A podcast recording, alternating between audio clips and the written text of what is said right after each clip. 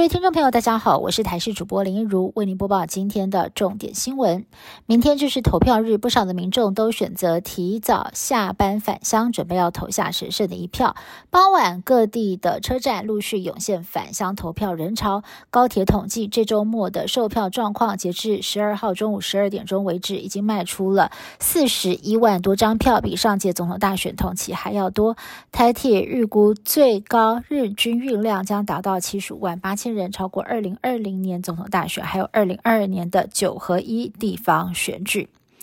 选战最后关头，在野阵营都不断的呼吁要集中投票。国民党总统候选人侯友谊接连抛文和发布六支短影音，喊话年轻选民投蓝不白投，遭到柯文哲很酸，没招了，才每天操作弃保。而前一天才宣称红海创办人郭台铭蓝白河破局之后，致电表态不能投给柯文哲的国民党中常委周梦荣，在今天下午主动出面受访，泪崩指控父亲周点论，一早又被借题。问讯是司法迫害，但是被问到郭台铭的意向时，却没有正面回答，转头就离开。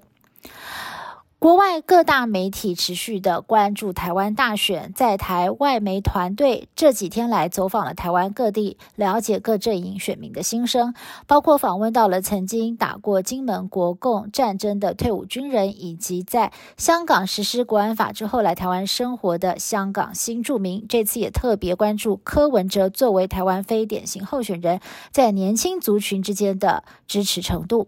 另外，台湾选举每次高喊动算。用英文直接翻译就变成了 frozen garlic，就是冷冻的大蒜，竟然也成了很多国际媒体报道台湾大选的爱用语。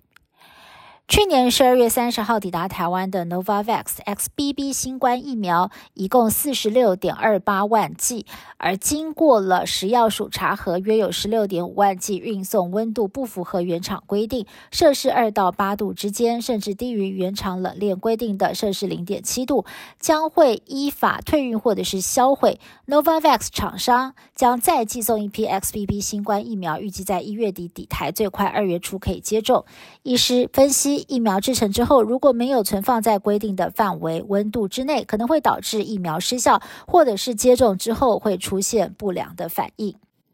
南韩仁川机场在十号发生了飞行惊魂，一架从日本成田机场起飞的客机疑似在降落的过程当中遭遇鸟击，引擎冒出熊熊火焰，吓坏了机上乘客。这架波音客机上总共有一百二十二名乘客，起火之后飞机只能够重飞，并且二次降落，所幸没有人受伤。加拿大则是有乘客因为乱开舱门，从离地六公尺的飞机摔落，目前送医之后没有生命危险，还在厘清乘客开门的动机。